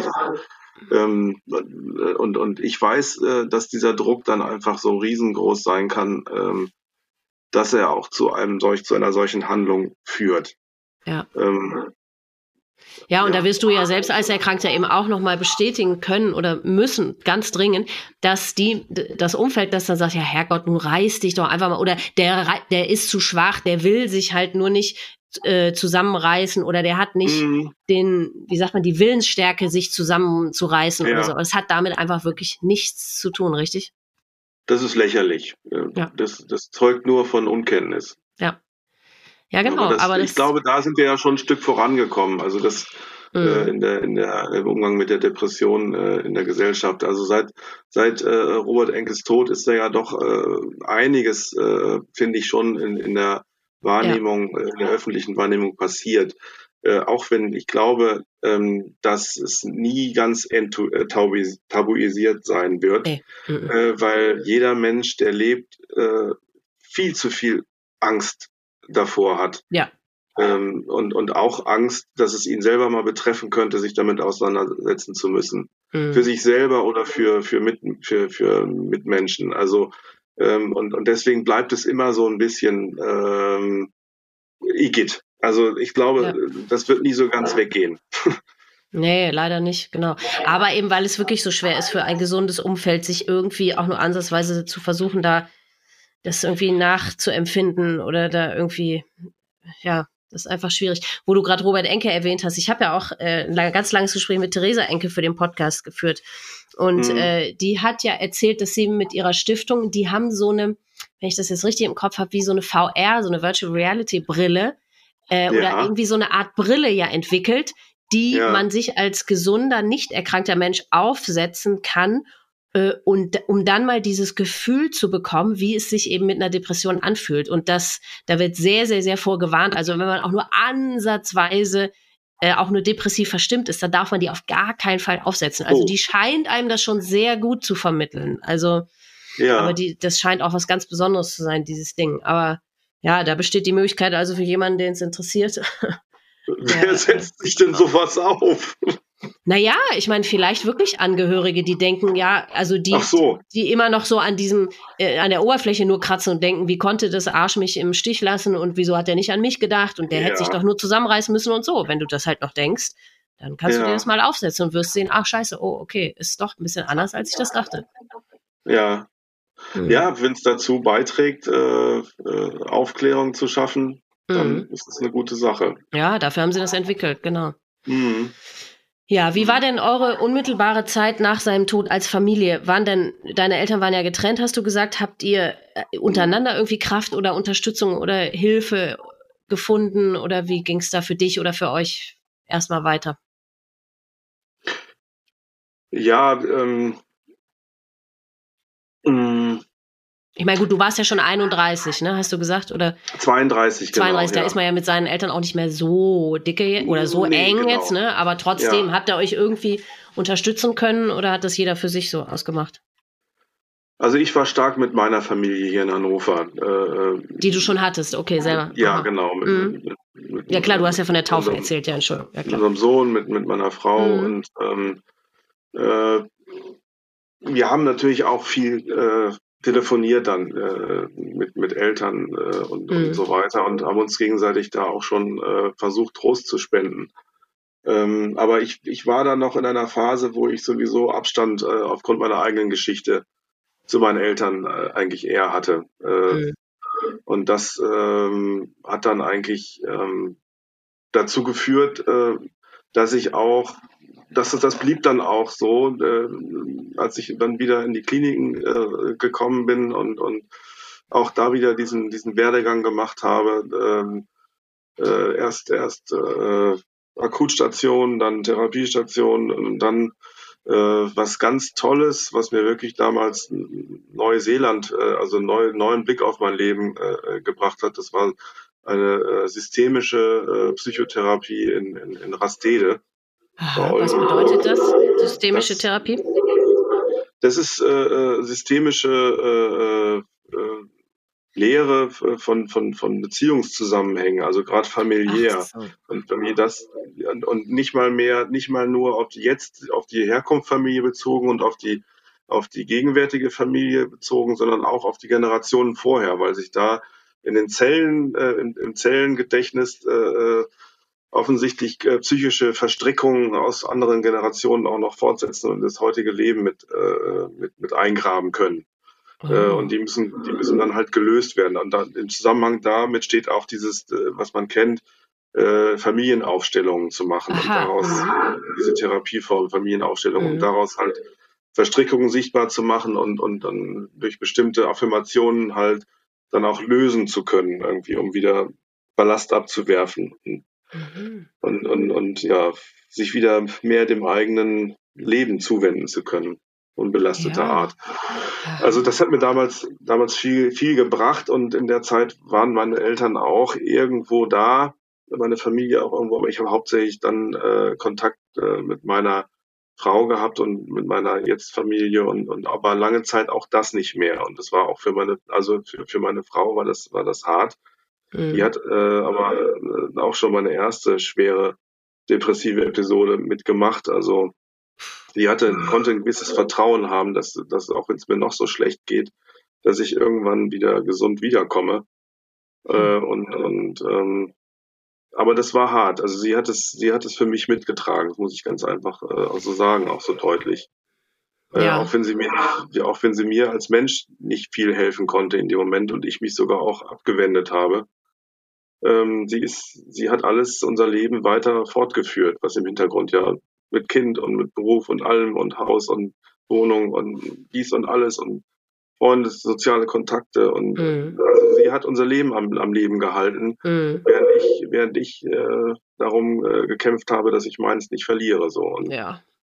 Ähm, ja, das, das, äh, das ist, das war die Zeit nach Jans Tod. Also und ich bin froh über äh, so manche ähm, therapeutischen Errungenschaften, äh, da bin ich weit gekommen. Also das sind natürlich alles Erfahrungen, ohne dieses Schicksal, ohne dieses harte Schicksal zu haben, selber mit dieser Krankheit leben zu müssen und dann auch noch den Zwillingsbruder durch Suizid zu verlieren, hätte ich manches nicht gelernt. Also ähm, und, und da macht sich auch eine, neben dem ganzen Drama und neben der, dem ganzen Schmerz, dem ich ausgesetzt bin, dadurch, bin ich auch einfach äußerst dankbar, weil es hat mir äh, äh, ein sehr bewusstes Leben ermöglicht, ein, mhm. ein, ein Leben, äh, äh in dem ich wirklich das Gefühl habe, ich bin hier auf der, auf der Erde, um zu wachsen. Also nicht nur körperlich, sondern auch seelisch. Und ähm, das ist wiederum eine sehr schöne, ein sehr schöner Aspekt daran. Ja, und das finde ich auch total wichtig und das kommt wirklich in jedem Gespräch immer zum Vorschein. Das ist das, was mhm. alle Betroffene immer, also das dauert ja ganz, ganz, ganz, ganz viele Jahre, bis man an den Punkt mhm. kommt, wo man das zum ersten Mal wahrnimmt, ne? Und das mhm. realisiert und das tatsächlich auch äh, schätzt und das ja. als positiv erfindet, genau. Aber das finde ich, ähm, weil guck mal, ich glaube, wir beiden sind jetzt die, die mit am längsten von dem Suizid entfernt sind. Also zumindest von all den Gesprächspartnern, die ich bisher hatte für den Podcast. Alle anderen ja. waren viel näher dran. Und ähm, ja. also das, da werde ich dich auch gleich noch, oder das kannst du auch noch mal für dich sagen. Also ich meine, die meisten Leute denken ja spätestens ein halbes Jahr nach so einem Tod, ja gut, es muss ja auch mal gut sein, ne? Und du bist jetzt 1999, jetzt haben wir 2021, also 23 Jahre danach. Und mhm. ich meine, du wirst mir zustimmen, es die Zeit heilt keine Wunden und es wird nie wieder gut, richtig? Oder wie würdest du das sagen? Richtig. Aber eben man lernt oder man kann es überleben und man kann weiter damit leben. Man lernt irgendwie damit umzugehen. Und das, was du eben gerade gesagt hast, es kristallisieren sich dann doch so ein paar wenige positive Dinge daraus hervor, irgendwie, ne? Wie du sagst, mhm. man wird viel bewusster, man wird sicherlich auch, das wird dir bestimmt auch so gehen, viel empathischer auch äh, noch, ne? Seinen Mitmenschen gegenüber. Man nimmt die Dinge ganz anders wahr, man wird viel vorsichtiger, man wird viel bedachter und so weiter, oder? Was kannst du noch sagen? Ja, also das sind nicht nur diese, diese äh, äh sich schön anhörenden Eigenschaften. äh, ich bin auch sehr viel äh, egoistischer geworden dadurch. Ja. Also muss ich, auch, ich, ich achte einfach in, in allererster Linie äh, an, äh, an, an mich, mhm. auf mich, dass, dass, mhm. ich, dass ich gesund bleibe, dass ich in meinem äh, in meiner Mitte bin und, und äh, beziehungsweise da bin ich ja nie ganz, aber dass ich nicht zu weit davon abweiche. Ja. Mhm. Ähm, und das tut manchmal auch anderen Menschen ganz schön weh. Äh, aber ja. aber das, das halte ich auch für eine für eine äh, letztendlich Qualität, auch wenn es nicht so sich so schön anhört, wie empathisch zu sein oder wie, mhm. wie mitfühlend zu sein oder so. Äh, das bin ich auch, aber in, in allererster Linie weiß ich, ähm, ich muss auf mich aufpassen. Mhm. Und ja, wenn ich auf mich aufpasse, kann ich auch auf andere aufpassen. Ja, da hast du vollkommen recht. Und ich finde aber auch, ich weiß nicht, wie ist es dir in den 23 Jahren ergangen? Hast du, ist das irgendwo Thema, der Suizid deines Bruders? Jetzt abgesehen äh, von der Beziehung zu deiner Frau. Ist das irgendwie bei deinen Freunden oder sonst in der Familie? Oder ist es auch eher so etwas, was nur du weißt? So und dein Umfeld eher so nicht? Also die meisten Freunde wissen das. Mhm. Ähm, und ähm, es ist aber trotzdem kein Thema. Nee, genau, weil ich denke immer, weil ich habe natürlich auch diese Eigenschaften, die du hast. Dieses, ja gut, als wahnsinnig egoistisch würde ich mich jetzt nicht bezeichnen, aber dieses, ich bin ganz schnell, äh, äh, meine Zündschnur ist oft ganz kurz und ich empfinde mhm. manche Tage als wirklich, das habe ich neulich schon mal, habe ich mit jemandem, auch einem Betroffenen drüber geredet, manchmal, ich bin wirklich eigentlich eher ein positiver Mensch und ich lebe das Leben gerne und so weiter, aber ich mhm. empfinde das Leben grundsätzlich oft als schwer. Also, ah, nee, oder nicht als schwer, mhm. sondern als anstrengend. Da ist immer so ein mhm. riesiger Klotz, der einem auf den Schultern sitzt. Und ich glaube, das, ne, das ja. kommt einfach daher. So. Und mhm. ähm, jetzt habe ich den Faden verloren. Ach so, also ich habe diese ganzen äh, nicht so schönen Eigenschaften sicherlich auch. Aber dadurch, dass man ja immer in erster Linie eigentlich das eher so für sich behält, also sagen wir mal, man lernt jetzt neue Menschen kennen oder neues Arbeitsumfeld oder wie immer, man geht damit ja nicht ja. hausieren. Aber ich denke auf nee. der anderen Seite immer, wenn die Leute aber eigentlich das einfach von vornherein wüssten, dann könnten sie einem ja viele Dinge vielleicht auch viel eher verzeihen, weil sie es einfach verstehen. Ne? Also deswegen, das gehört einfach ja. so zu einem. Und ich finde das immer schlimm, wenn man das so verbirgt irgendwie, obwohl es ja einfach zu einem gehört und das ja auch zu dem gemacht hat, was man einfach heute ist.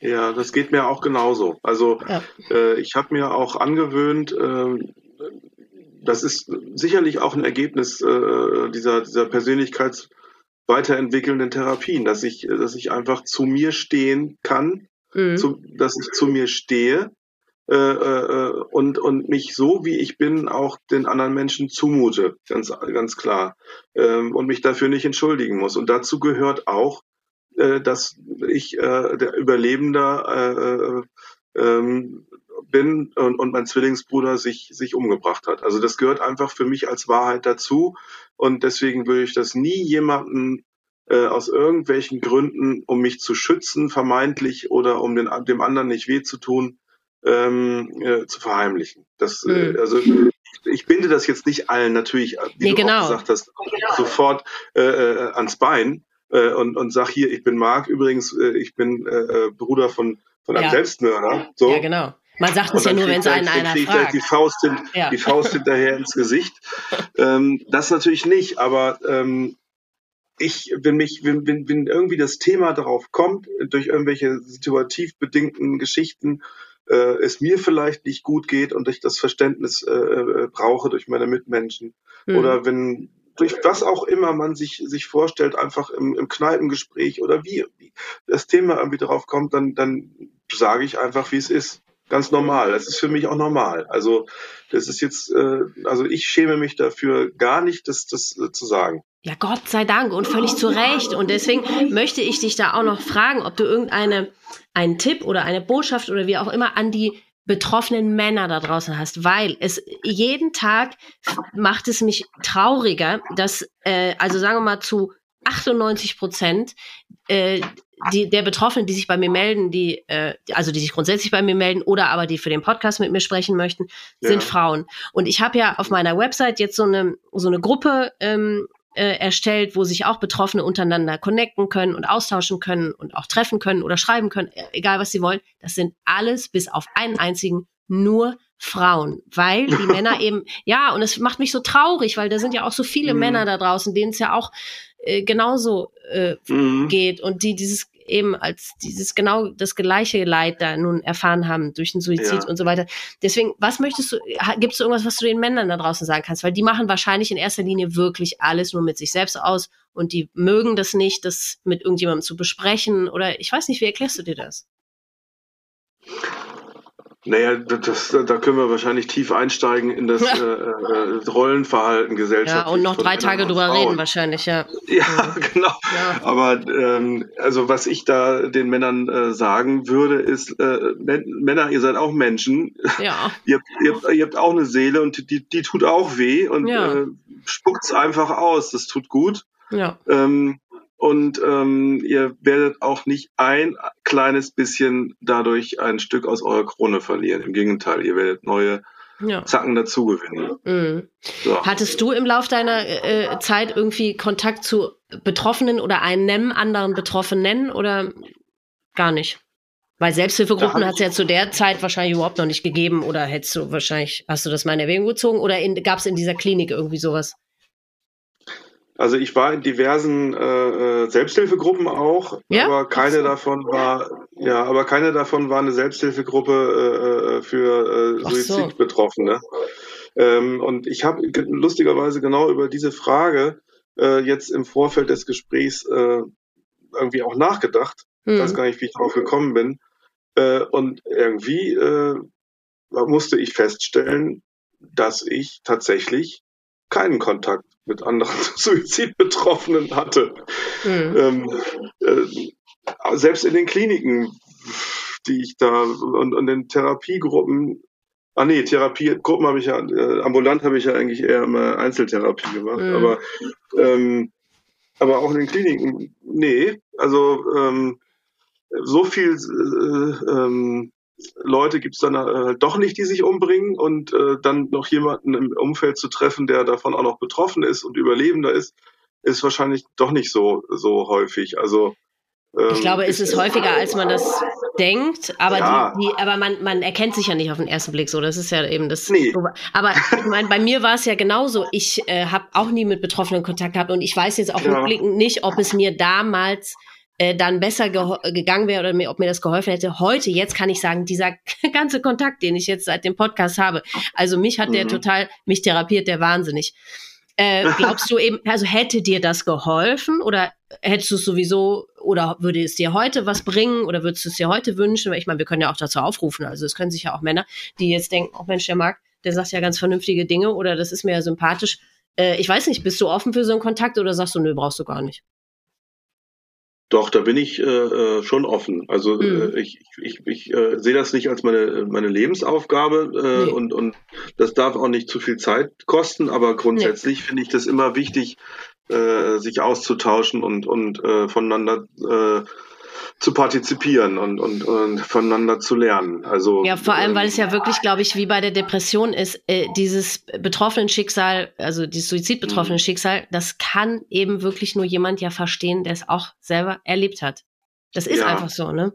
Und ja. deswegen, ja, also das, ich finde das immer ganz verrückt, dieses, was jetzt so unter diesen Betroffenen hier so stattfindet. Ich erlebe das ja teilweise selbst oder es wird an mich herangetragen jetzt aus dieser Gruppe oder die Kontakte, die ja. sich da ergeben haben und so ja, das ist so ohne Worte. Man versteht sich mhm. ohne Worte und du hast so viel gemeinsam, äh, einfach nur, weil du dieses Schicksal teilst. Ne? Und ja, selbst ja. wenn es menschlich vielleicht gar nicht unbedingt, äh, sagen wir mal, auf Jahre jetzt passen würde, aber mhm. auf eine, auf, über eine ganze Dauer reicht das schon aus, nur dieses gemeinsame Schicksal. Ne? Also deswegen. Ähm, ja, das verbindet natürlich immer enorm. Ja. Klar. Ja. Mhm. Und das ist äh, ein Potenzial, finde ich. Und das ist auch gut, äh, mhm. äh, sowas zu nutzen. Ich meine, ich finde es, wie, wie, ich am Anfang auch schon gesagt habe, ich finde es einfach fantastisch, dass du äh, aus deinem Schicksal jetzt äh, äh die Kraft äh, gewonnen hast, äh, sowas, sowas Tolles wie diesen Podcast ins Leben zu rufen. Ähm, was auf jetzt ja für mich auch eine echte positive äh, Überraschung auf einmal gewesen ist, als ich davon erfahren habe, äh, weil ähm, endlich äh, scheint es möglich zu sein, äh, was, was vorher in all den 22 Jahren nicht passiert ist, dass ja. man einfach ja, äh, Kontakt bekommt ja. zu Menschen, denen es genauso gegangen ist. So und ähm, ja, ja, vor allem, was mir. Also ich, ich weiß, was für eine Kraft das, ich weiß, was für eine Kraft das haben kann durch meine Selbsthilfegruppen, die ich, die ich besucht habe, zu anderen jetzt äh, äh psychischen Themen, die jetzt mich persönlich betreffen. Mhm. Äh, äh, und da sind aber auch andere gewesen, die die gleichen Probleme haben. Und was es einfach mit für eine Kraft hat, äh, sich auszutauschen und zu merken, äh, ja, die anderen, äh, denen geht's genauso oder ähnlich. Und das ist menschlich. Das ist ja. nicht irgendwie jetzt von einer, von einer anderen Welt. Man ist jetzt irgendwie auch kein Alien, sondern, sondern es ist menschlich äh, wie alles andere auch. Und da äh, kann man sich äh, austauschen und voneinander äh, irgendwie, ja, äh, miteinander Kraft schöpfen oder ja genau ja. und das finde ich nämlich das was so ähm, therapeutisch irgendwie ist oder so heilsam und deswegen ähm, habe ich, glaube ich, auch vorher, ich wäre nie auf die Idee gekommen, mich in Selbsthilfegruppe, selbst wenn es die damals bei mir gegeben hätte, wäre ich niemals auf die Idee gekommen, weil der dieser Schreckensgedanke, dann gehe ich da hin und das zieht mich alles runter. Dann sitzen da alle und weinen und dann verharrt man in diesem, äh, in diesem Leid und so.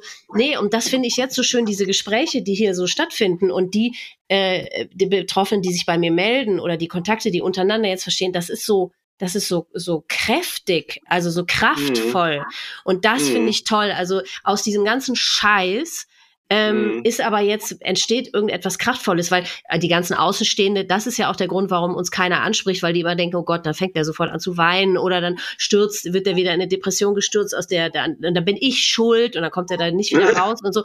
Nee, ja. diese Gespräche, man, man, man tauscht sich ja teilweise auch einfach auf ganz sachlicher Ebene aus. Guck mal, so wie wir beiden jetzt hier seit anderthalb Stunden, das ist ja ein sachliches Gespräch. Also äh, ne, keiner ja. weint, keiner bricht zusammen, sondern einfach so echt, ja, mir ging's genauso, ja krass und dir auch und so. Also ich finde das total, mhm. ähm, ja, das ist doch äh, ganz kraftvoll, finde ich. Also deswegen müssen die, die ja. Nicht-Betroffenen gar nicht so eine Angst ja, es, es, sind teilweise natürlich, kann ich die verstehen, aber sie sind mhm. Also man kann sich mit ja, uns wir haben Betroffenen ja beschäftigen.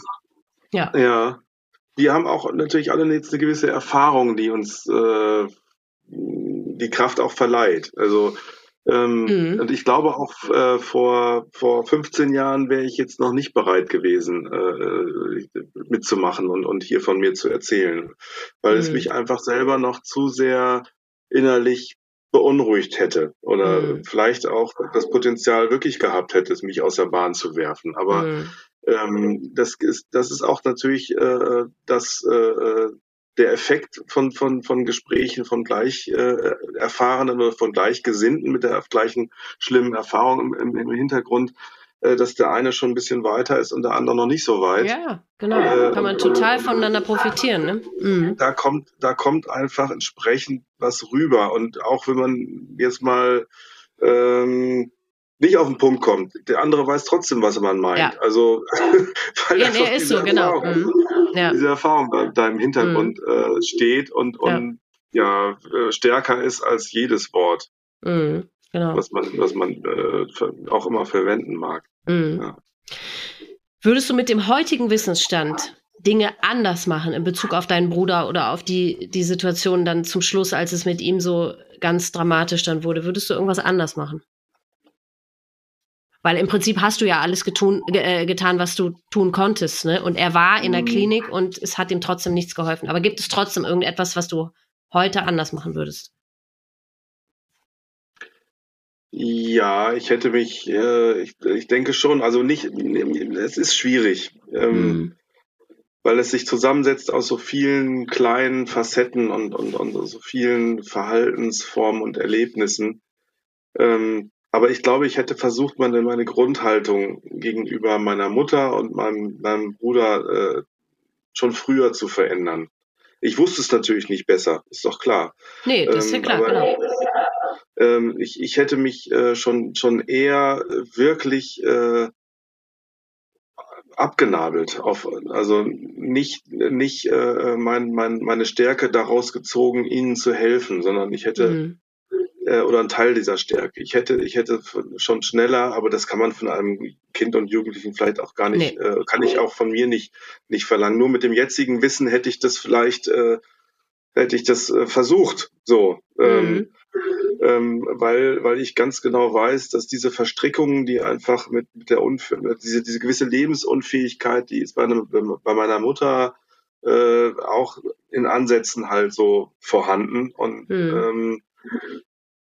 ähm, ich glaube, ich hätte den beiden nicht so, so viel versuchen wollen äh, oder sollen zu helfen, sondern eher äh, und gleichzeitig äh, äh, hätte ich auch äh, mein, mein, das Verhältnis mit meinem, zu meinem Vater äh, äh, verändert. Vielleicht hätte das auch äh, was sogar mit Jan gemacht. Ich weiß es nicht. Vielleicht hätte das was mit ihm gemacht, äh, mhm.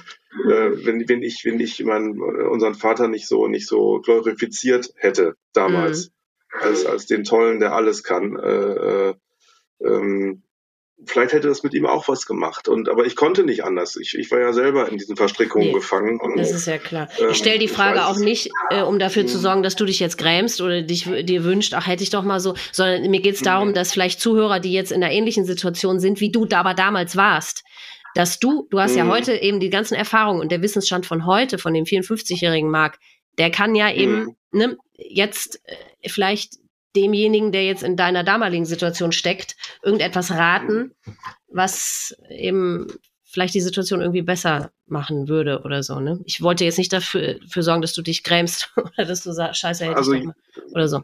Jeder ist, jeder, jeder ist, ist, ist, ist, ist ähm, auf der Welt, um für sich selber zu sorgen. Mhm.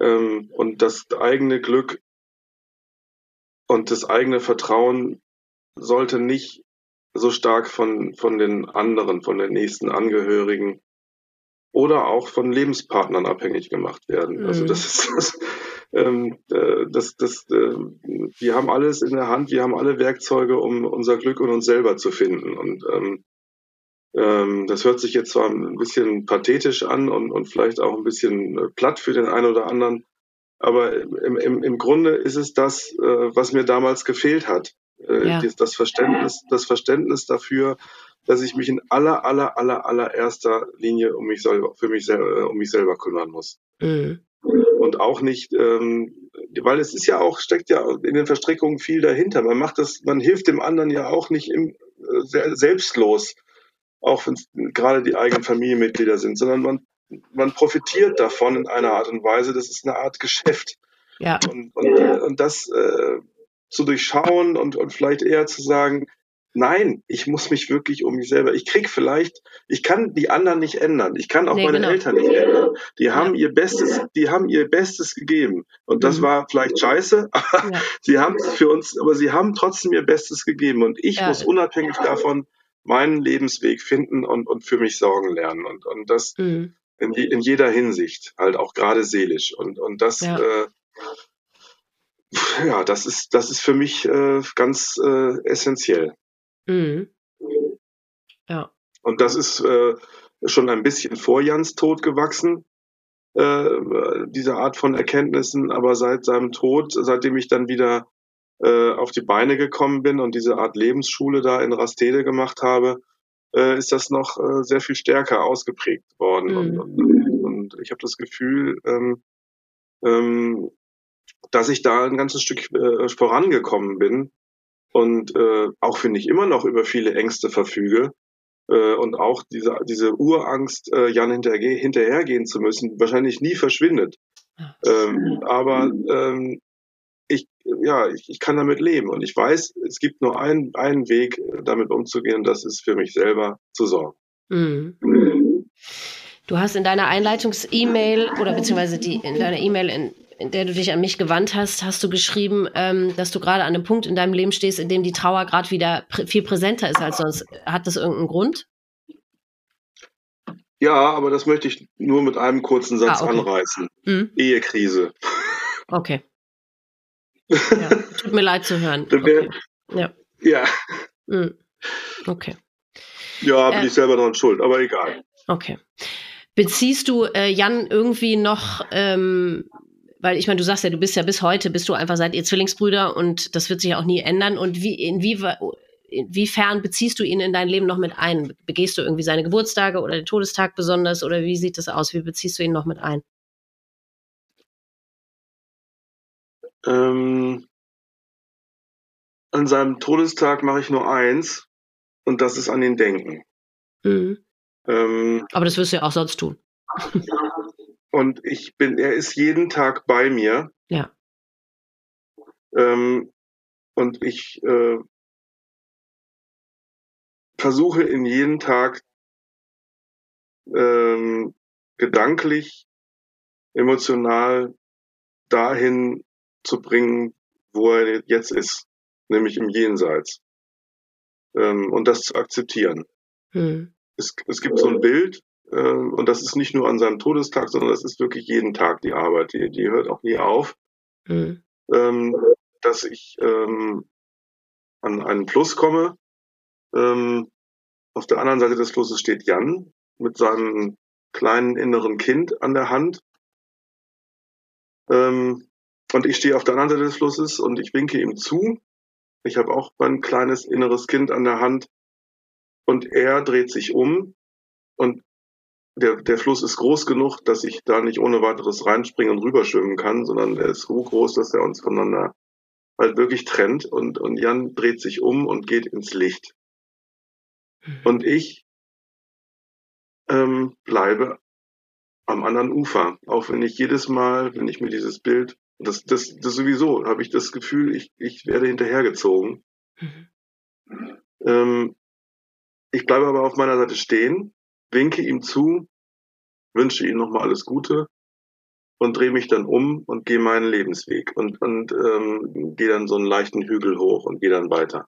Mhm. Und dieses Bild, das, das, das habe ich eigentlich jeden Tag in mir und es hilft mir jeden Tag aufs Neue und ähm, dieser, dieser Zug, da hinterher zu gehen, der ist abhängig von meiner Tagesform und von, von meiner seelischen, äh, von meinem seelischen Zustand. Mal stärker, mal nicht so stark. Mhm. Aber ich, ich muss immer aufpassen, dass ich seine Hand nicht berühre und ich muss immer aufpassen, dass ich auf meiner Seite stehen bleibe. Und ähm, das gelingt mir auch. Mhm. Und das ist äh, an, an, seinem Todestag genauso. Ähm, und äh, da muss ich auch nichts Besonderes machen, weil der ist jeden Tag bei mir. Also, ja. ähm, und was, was äh, der Umgang mit seinem Tod umgeht, ist es schon so, dass der auch in der Familie durch die äh, Verstrickungen und durch die Probleme auch meiner Eltern mit sich selber und mit ihrem Leben äh, ist, ist Jans Grab äh, relativ schnell ähm, ziemlich verwaist. Hm. Meine Eltern haben ihn immer noch mal ab und zu besucht. Ich als Hannover habe nur die Kraft gehabt, zweimal ungefähr in der ganzen Zeit dorthin zu fahren, weil ich immer das Gefühl hatte, ich pack's nicht. Mhm. Ähm, und damit konnte ich aber auch gut leben. Das, das war für mich eine Entscheidung, da habe ich für mich gesorgt. Und, ähm, äh, und jetzt seit, ich glaube, seit einem halben Jahr ist das, ist das Grab von Jan äh, abgemeldet, weil, mhm. weil meine Eltern der Meinung waren, da geht sowieso keiner mehr hin und es kostet nur Geld und ja, ähm, mm. Das finde ich, äh, als ich das gehört habe, fand ich es äh, nicht für mich, sondern für meine Eltern eigentlich tragisch. Ja. Ähm, ich wollte ja sowieso nicht hin, weil es, ich, ich, merkte, es war gesünder für mich, es nicht zu tun. Ähm, aber ja, gut, dass sie das so entschieden haben für sich, muss ich auch akzeptieren. Äh, ja. Da ist ja auch jeder irgendwie, da ist ja auch jeder anders, da empfindet ja jeder anders. Für viele ist es ja ein Lebensinhalt, äh, vor allem in den ersten Jahren, da ständig zum Friedhof zu gehen, für manche aber wiederum eben auch gar nicht. Also, weil mhm. da sind die Verstorbenen ja auch nicht. Also natürlich, da liegt, nee. da ist vielleicht der Körper, aber da, das, mhm. ich meine, an diesen Orten waren wir ja früher weder wir alleine noch mit den Verstorbenen zusammen. Also man war ja noch nie an diesem Ort für vorher. Das heißt, es genau. verbindet einen ja nichts mit diesem Ort. Also deswegen, mhm. ich kann dich gut verstehen, ähm, dass du da, ja, weil du gedacht hast, du packst es vielleicht nicht, aber vielleicht eben, weil du dich da ihm auch gar nicht näher gef gefühlt hättest, ne? Also insofern, da ist. Naja, doch, am Anfang doch? schon. Ich, mhm. ich glaube, dass, deswegen konnte ich das nicht tun, weil ich mich zu nah gefühlt hätte. Ach so. Ja. Mhm. Ja. Hast du ihn eigentlich nochmal gesehen? Weil du, du hast erwähnt, ihr habt ihn einäschern lassen, ne? aber stand sich, ja. hat sich euch die Frage gestellt, ob ihr ihn nochmal seht? Ich habe ihn nochmal gesehen. Ich glaube auch als einziger. Ähm, ja. ich bin, äh, als er dann äh, da in, in, in im Bestattungshaus äh, aufgebaut, äh, aufgebahrt war, äh, bin ich dann, äh, ich glaube, zwei Tage nachdem er gefunden worden ist, äh, dorthin gefahren äh, nach Bremen und ähm, aber ich habe ihn nicht mehr gesehen. Ah nee, ich habe ihn nicht mehr direkt gesehen. Das, ich hatte nur den geschlossenen Sarg vor mir. Ach so. Weil man mir gesagt hat, weil man mir gesagt hat, äh, das willst du nicht sehen. Okay. Und äh, das habe ich dann auch, äh, obwohl ich den Wunsch hatte, ihn nochmal zu sehen, habe ich das dann auch so akzeptiert. Und ich mhm. fühlte mich ihm aber auch trotzdem sehr nah, als ich dann mit ihm äh, in dem Raum alleine war, mit dem Sarg. Ähm, und ähm, das war, glaube ich, eher ein, ein, positiver Moment sogar. Ja, das sagen ja die hat, meisten. Mhm. Der hat, äh, ich, ich habe mit ihm über Verschiedenes geredet, ich weiß aber nicht mehr über was. Hm. Ähm, und ähm, das war dann okay. Das war, das war, ich, ich habe es nicht bereut, dass ich das gemacht habe. Mhm. Ähm, es hat mich allerdings, äh, ich, na gut, ich habe es auch deswegen gemacht, muss ich, äh, fällt mir gerade ein, äh, weil ich äh, dachte, dadurch eine gewisse Prophylaxe für das, was dann noch kommen mag, äh, äh, zu erledigen. Ähm, aber leider hat äh, auch das äh, für meine weitere Entwicklung in die Depression hinein nicht geholfen. Mhm. Ähm, das war für mich schon auch ein, ein ähm, echter Grund, das zu machen. Aber inwieweit Prophylaxe? Wie meinst du das? Dass ich was Gutes tue für uns beide, für, für mich so. und für ihn, dass ich es auf mich nehme, nochmal nach Bremen zu fahren so. und ihn alleine in diesem Raum zu begegnen, was mich sehr viel Mut gekostet hat. Es war ja. kein Selbstgänger, es hat mich wirklich viel Mut gekostet. Das glaube ich. Und ich dachte, das wäre, das würde mir positive Energie geben, sozusagen, glaube ich, mhm. äh, noch im Nachhinein, ähm, die mir hilft, äh, mit der Trauer umzugehen und die mir hilft, Abschied zu nehmen und die mir hilft, ähm, ich habe es ja schon geahnt, dass da sowas wie eine Depression bei mir äh, äh, dann äh, sich ankündigen könnte. Mhm. Vielleicht, äh, ja, da vielleicht einen Pflock einzuschlagen, äh, der mithelfen kann, dass ich da nicht abrutsche. Aber es mhm. hat leider nicht, nicht geholfen. Mhm. Das hat nicht, auch das hat nichts geholfen, leider. Mhm.